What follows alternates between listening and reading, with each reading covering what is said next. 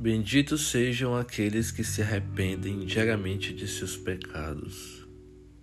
O verso-chave da mensagem de hoje está em Atos, capítulo 17, versículo 30, que diz: No passado, Deus não levou em conta essa ignorância, mas agora ordena que todos, em todo lugar, se arrependam.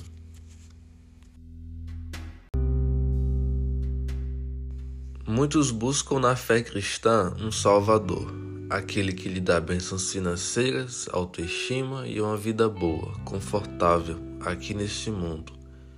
Mas o cristianismo, segundo C.S. Lewis, não é, a princípio, tão confortável quanto muitos esperam. Ele é, acima de tudo, um confronto que leva o cristão ao estado de consternação e desalento. Por quê? Porque o cristianismo nos mostra quem somos, culpados de transgredir a lei de Deus e a necessidade que temos de nos arrepender pelos nossos pecados e de pedir perdão. Mas quem não sabe que está doente nunca irá procurar um médico, correto? Por isso, o princípio da caminhada cristã é entender quem somos, por que somos merecedores da condenação e quem pode nos salvar dela.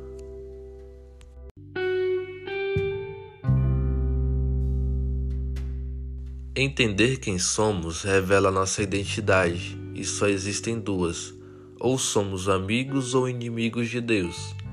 Até os instantes antes de entregar a vida a Cristo, somos seus inimigos.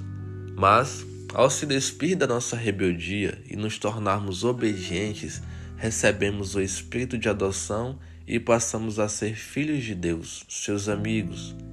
E isso começa com o arrependimento você que não é cristão ainda ou pensa que é porque acredita em Jesus, porque ouviu falar dele e achou legal o que ele fez na cruz, em verdade afirmo e não minto que, se não sabeis o que Cristo fez naquela cruz, é pouco provável que você seja realmente um cristão.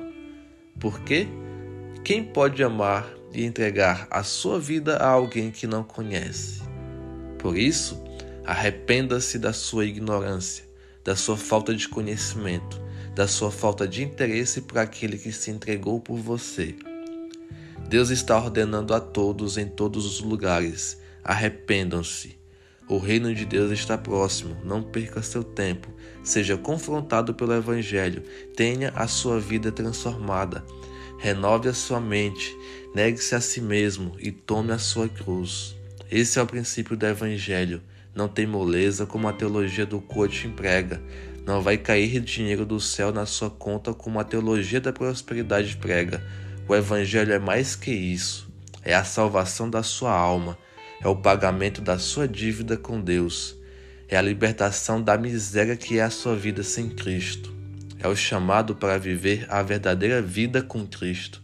Entregue sua vida a Ele e em meio à consternação e desalento pelo confronto que o Evangelho impõe, você encontrará conforto nos braços do Pai, mas sem fugir da sua obrigação de cristão, de ser um sacrifício vivo, santo e agradável àquele que se sacrificou de forma santa por ti, para agradar ao Pai. Portanto, arrependa-se e entregue a sua vida a Cristo, hoje, agora, sem demora.